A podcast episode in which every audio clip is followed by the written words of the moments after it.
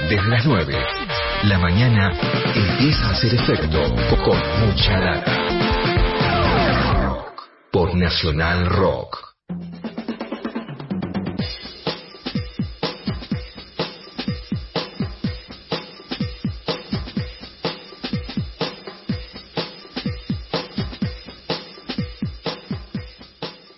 10 y 35 todavía nos quedan cosas que vamos a repasar con Flora en un ratito, gente que no. También prometió Leo Acevedo en un rato nada más la posibilidad de, compartir algunas versiones extranjeras, ¿sí? Eh, de artistas argentinos, de todo eso vamos a hablar más adelante. Pero quiero meterme en otro tema que también creo que, es importante para todos. Hace unos años, eh, unos cuantos años, ya me llamó la atención una historia que me contó un amigo. Me dijo, terminé de leer un libro tan oscuro, tan fuerte, que en lugar de guardarlo en la biblioteca cuando lo terminé, lo liberé, lo dejé en la calle directamente. No quería que estuviera en mi casa, ¿no? Fue tan fuerte lo que me pasó que lo solté ahí. Salí de lo de mi amigo y me fui directamente a la librería a comprar ese libro, ¿no? Porque obviamente te dan ganas de ver qué, qué pasó, si te pasa algo tan importante, tan fuerte. Y ese libro era Bajo este sol tremendo de Carlos Busquet, eh, en donde descubrí un mundo terrible, sórdido, misantropía, un mundo fumón también, chantas, las cosas sangrientas, un poco deprimente. Y la verdad me encantó, me encantó, me encantó. Cuando salió magnetizado después, que, que otro de sus libros, salí a buscarlo así ya de cabeza, pues sabía que no me iba a defraudar y no me defraudó, me rompió la cabeza.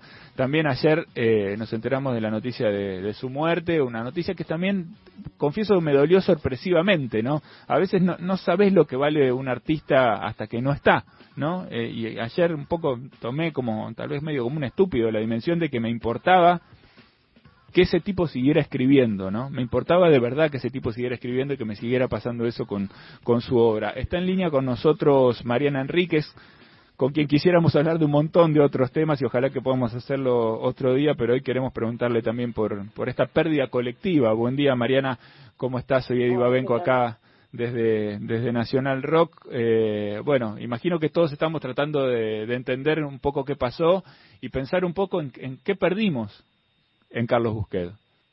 Bueno, es buen día primero. Buen día. Estoy medio dormida, así que este, disculpen la, las imprecisiones. A mí las preguntas tipo qué perdimos y qué sé yo me parecen como para para para para después. yo a, Carlos lo, lo conocía personalmente, no, no, era, no era amigo, pero yo sentía que nos entendíamos porque nos gustaban mucho muchas de las mismo de las mismas cosas espantosas. Entonces teníamos como cierta complicidad de poder hablar este sin que sin sin, sin sentir juicio viste sin sentir después que el otro va a decir esto está reloj viste como en código. Decir bueno nos relajamos y hablamos de descuartizamiento.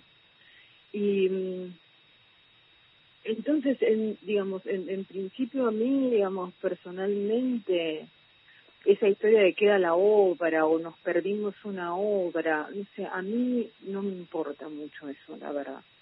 O sea, están sus libros, son maravillosos y es posible que, sé que estaba por terminar una novela, es posible que la novela también haya sido maravillosa, pero a mí me da lástima que se haya muerto él no o sea me, me, no sé no me importa mucho la en, en esta instancia no no no me no me importa mucho la obra. Me parece que eso le pasa mucho más a la gente que por ahí no lo conoció y qué sé yo y tampoco quiero quiero decir o sea es eh, tenía 50 años no sí no es una noticia muy impactante primero porque se muere un hombre un hombre joven eh, con en un accidente doméstico no, la verdad que no no, vi si trascendió algo más de, no, los no yo tampoco tampoco me importa mucho eso tampoco digamos o sea estoy así tipo onda no me importa nada pero porque ya fue o sea listo qué sé yo se, se murió no, frente, claro, no. Frente a lo horrible de la noticia, eh, todos esos detalles son claramente menores, ¿no? ¿Qué hubiera escrito? Eh, esa ucronía de pensar para adelante es claramente una, una pregunta que no, que no tiene respuesta. Pero de todos modos,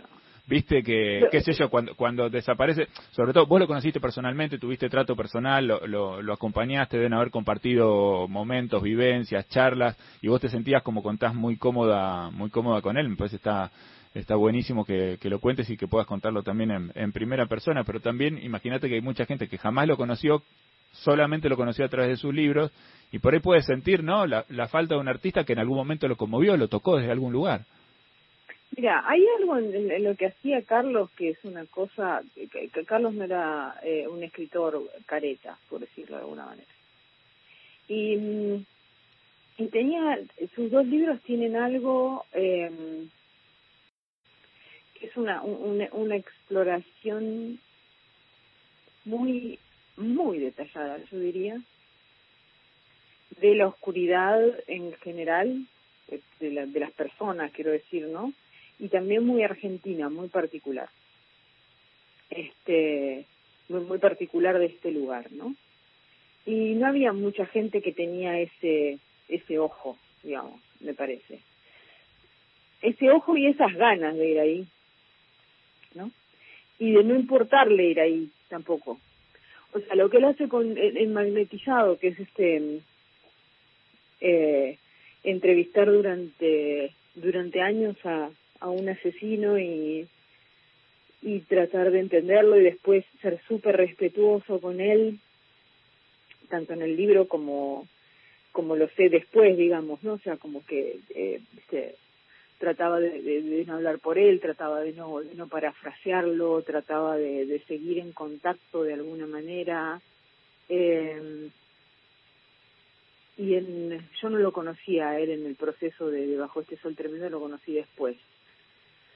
Pero esa Argentina oscura, viste, Roque San Peña, que es un lugar, este, es el lugar del, del Sol Tremendo, digamos, ¿no? O sea, el, el, el, acumulador, esas escenas como, y esas imágenes como medio inolvidables, él tenía como muchísimo muchísimo ojo para entrar de una manera, no sé, impiadosa en esas eh, oscuridades y también impiadosas con, con el lector, cosa que yo eh, respeto mucho en general. O sea, a mí no me, eh, me, interesa más el escritor que escribe con una visión, que escribe con un convencimiento acerca de lo que escribe, que tiene un mundo que sabe cómo contarlo, que sabe lo que quiere contar y cómo, y que no no está pensando te voy a impresionar, entonces voy a bajar dos cambios,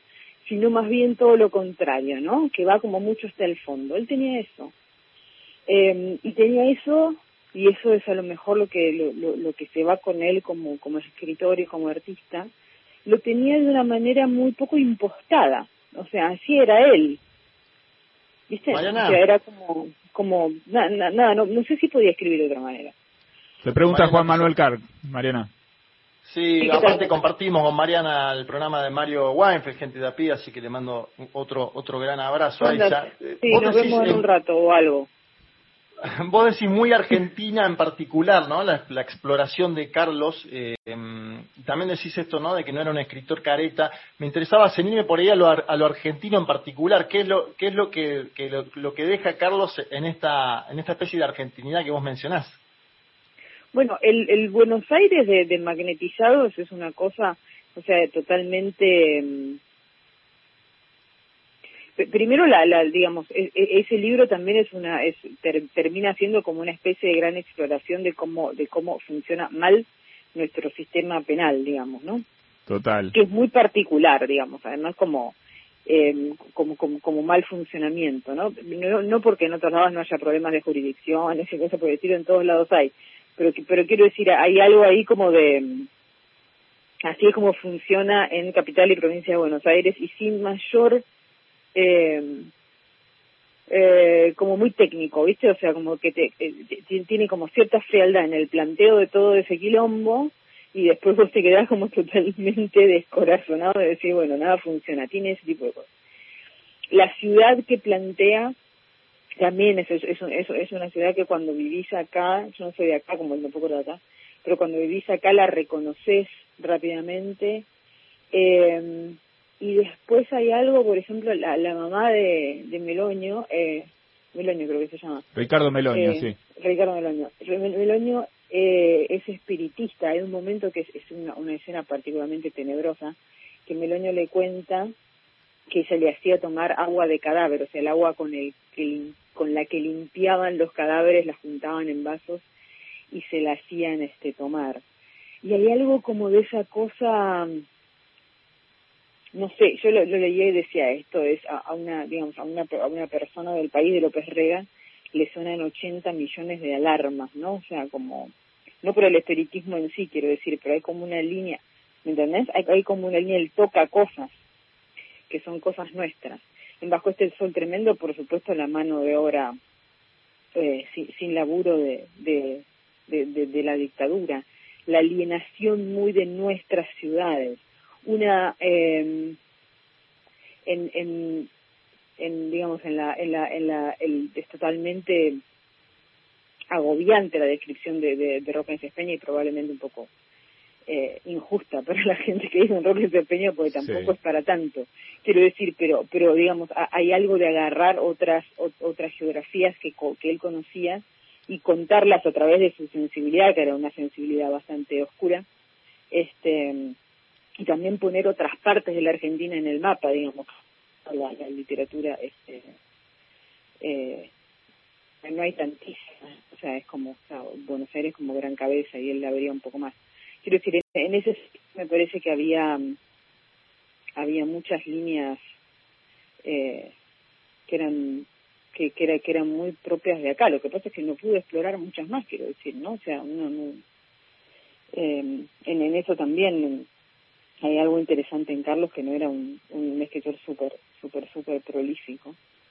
Y eso también está bien, o sea, cada libro le ponía como un montón de tiempo, estaba como obsesionado con cada libro eh, durante, durante mucho tiempo y no estaba para nada como en esa máquina de sacar un libro cada cinco minutos, o sea, eso no, no, no eh, las pocas conversaciones que tuvimos con él respecto a eso, eh, eso no existía para él, digamos, ¿no? Es verdad. De los momentos que, que compartiste con él, de los momentos que tal vez eh, recuerdes, vos contabas recién, lo conociste en primera persona, ¿qué, qué, qué, qué te queda a vos? ¿Qué, qué recordaste entre ayer y hoy? Eh, ¿Qué te parece que, que lo describe también? ¿Alguna, alguna historia? Yo me divertía, te digo la verdad, esto lo digo con una sonrisa, yo me divertía mucho con Carlos, la verdad. O sea, nos veíamos, compartíamos editorial, así que nos veíamos casi obligatoriamente todos los años en la, en la cena de, anagrama. Era súper divertido porque él siempre tenía temas y siempre tenía temas freak, ¿viste? Aviones, nazis, creo. Este, la última vez que hablé con él estaba con una cosa de, de, de, de neonazis, o sea, como investigando neonazis, no sé, no me acuerdo muy bien, pero nos cagamos de risa. Y, y después lo vi así con, viste, de nada, presentaciones de, libros de, de amigos en común, alguna ir a tomar alguna cerveza, qué sé yo. Eh, compartimos un festival en Chaco. Eh, nada, yo me era, era muy divertido, eh. era, era, súper divertido, tenía como... Se reía de él, se reía de, los demás, tenía obsesiones súper, tenía salidas increíbles. Ustedes leyeron su Twitter, hablaba así. O sea, y el tono que tenía era, era al mismo tiempo muy simpático o sea, y era como, como una persona así de, de, qué sé yo. Sí, sí, digamos, si se pasaba, no sé, de 25 minutos hablando de aviones y después te pedían disculpas, como si no estuviera internado durante 25 minutos hablando de sé yo. Era, nada, era, era, era, era muy divertido, era, muy compañero en un punto, o sea, como, viste, se quedaba con vos, te bancaba. Eh, no sé, a mí me, en, tonterías, ¿no? Pero, pero en momentos así puntuales me, me, me bancó, era muy... Eh, no tenía miedo, ¿viste? Eh, es, en, en, eso también digo, no era nada careta, o sea, no. Y bueno, qué sé yo. Eh, con, con lo que me quedo es con lo, lo, lo, que nos divertíamos, no sé. Yo me, acuerdo que en casa, por ejemplo, leí un, por ejemplo, leí un tuit alucinante de él y después capaz se lo quería leer a mi, a, a mi chico y, y, y, lo tenía que buscar en el TL y no lo encontraba porque después de ese tuit había el el loco había posteado 80 fotos de arma de guerra y aviones de guerra y yo, o sea, era era así, tenía eso, qué sé yo. Eh, Me gusta lo que dijiste de que no tenía miedo, porque eso también se nota en su, forma de hacer literatura, ¿no? En su forma de escribir, en su forma de encarar, incluso en, su forma de trabajar en términos de género, ¿no? Como, como, como organizó, digamos, la, la historia de Magnetizado, por ejemplo, rompiendo todo, como, ¿no? Saliéndose por ahí de los, de los cánones tradicionales. Eh, es muy interesante el laburo que hizo y realmente, bueno, creo que sí, lo digo en ese sentido sobre todo no porque después no no o sea que, qué sé yo capaz que viste en las visitas de ir a la cárcel y qué sé yo tenía incluso él creo que alguna vez me dijo que que que, tenía momentos que se le ponían los pelos de punta digamos no porque era yo quiero decir una persona normal. Pero en la, manera de encarar qué elegía para escribir qué temas elegía cómo los proponía etcétera no no no tenía miedo. Incluso por ejemplo la la película que hizo sobre Bajo este sol tremendo eh, eh, Adrián Caetano. Sí, que justo el otro día la... película. Él la odiaba. Sí, sí. Pero está bien la película, o sea, está buena. Sí, el otro día la dieron en la tele, justo estaba haciendo un zapping y la, la enganché. No, no la había visto nunca, vi un pedacito nada más con Hendler y, y Leos Baraglia eh, y me sorprendió justo tres días después la, la, noticia, porque no me quedé a mirar la película, porque me había quedado con esa idea, esos comentarios que él había hecho, como que no le había gustado, que no le parecía que estaba buena. La odiaba la él película. Lo odiaba, él lo odiaba la película. Eh, la película no está, mal, ¿eh? O sea, o sea es como una película súper súper respetable y es la, la, la visión de, de, de, de, de Caetano, o sea, no, bueno, pero él por, por algún motivo no que digamos y que él sostuvo en, muchísimas entrevistas no no no se no le gustó y no se comió ninguna en decirla en decirlo me entendés o sea como no es que dijo bueno este es su mirada qué sé yo no no, no, tenía ese tipo de de rollo viste o sea no le, le había parecido una porquería y chau le había parecido una porquería. Tal cual. Este y está bueno ella está como no sé, me hace acordar como el esto de Stephen King, viste que Stephen King odia el resplandor de Kubrick, ¿no? Sí. No vas a comparar el, el la, película de Caetano con el resplandor de Kubrick, pero pero tiene algo que también me parece que está que, que está bueno para no canonizar todo, ¿me entendés? Tiene algo de vivo hacer eso también. Está bueno, es interesante, no tenía miedo en ese sentido, quiero decir, no tenía miedo de, de, de construir un, un, un personaje público que no tenía por qué caerle bien a todo el mundo quiero decir. ¿Me entendés? O sea, no uno, uno podría decir, qué sé yo, bueno, el tipo podría haberse callado la boca, es la obra de otro, ¿me entendés? O sea, como Sí, sí.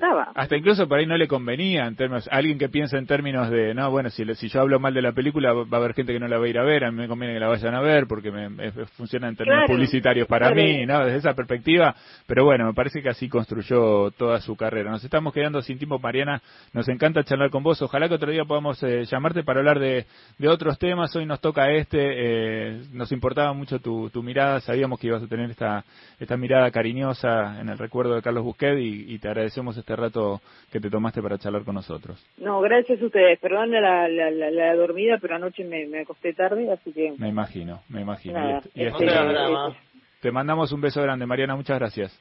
Chao. Un beso. Ahí estaba, bueno, Mariana Enríquez, ¿eh? gran, gran, gran, gran escritora argentina, recordando en este caso a Carlos Busquet, un escritor la más importante, ¿no? Y aparte, eh, ¿cómo, cómo lo menciona él, ¿no? Eh, esto de Nora Careta, la verdad que me dejó muchas cosas, muchos Seguro, sí, sí. Bueno, los que lo seguían en Twitter, yo no soy muy de Twitter estar tan encima, pero los que lo seguían en Twitter todos lo disfrutaban mucho porque el tipo... Yo, yo, estoy consternada porque eran esos tuiteros que siempre esperabas que pusiera, ponía cosas polémicas, era, era punzante, era, se lo va a extrañar mucho en redes sociales. Seguramente que, que sí también. Bueno, si tienen ganas busquen sus libros, eh, realmente vale mucho la pena. Son los dos son muy distintos, eh, eso hay que decirlo también. Bajo este sol tremendo, eh, bueno, es una, una novela oscura, eh, magnetizado tiene más que ver con un relato de la realidad, no y una y una especie de camino eh, delgadísimo entre la ficción y la y la realidad, un poco siguiendo la, la tradición de Rodolfo Walsh, de Truman Capote. La verdad es que valen muchísimo muchísimo la pena los dos libros, si los encuentran por ahí, si los ven por ahí, no duden en, agarrarlos y ponérselos a leer que lo van a disfrutar muchísimo. Juanma, ¿querías decir algo más?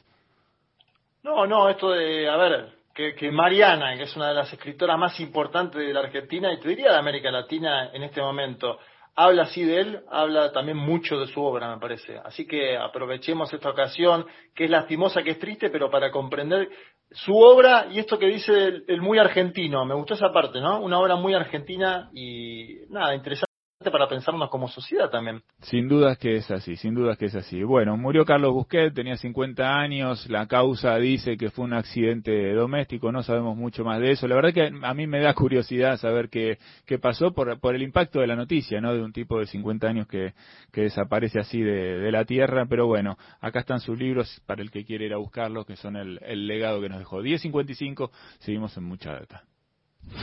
Desde las 9, la mañana empieza a hacer efecto con mucha data. Por Nacional Rock.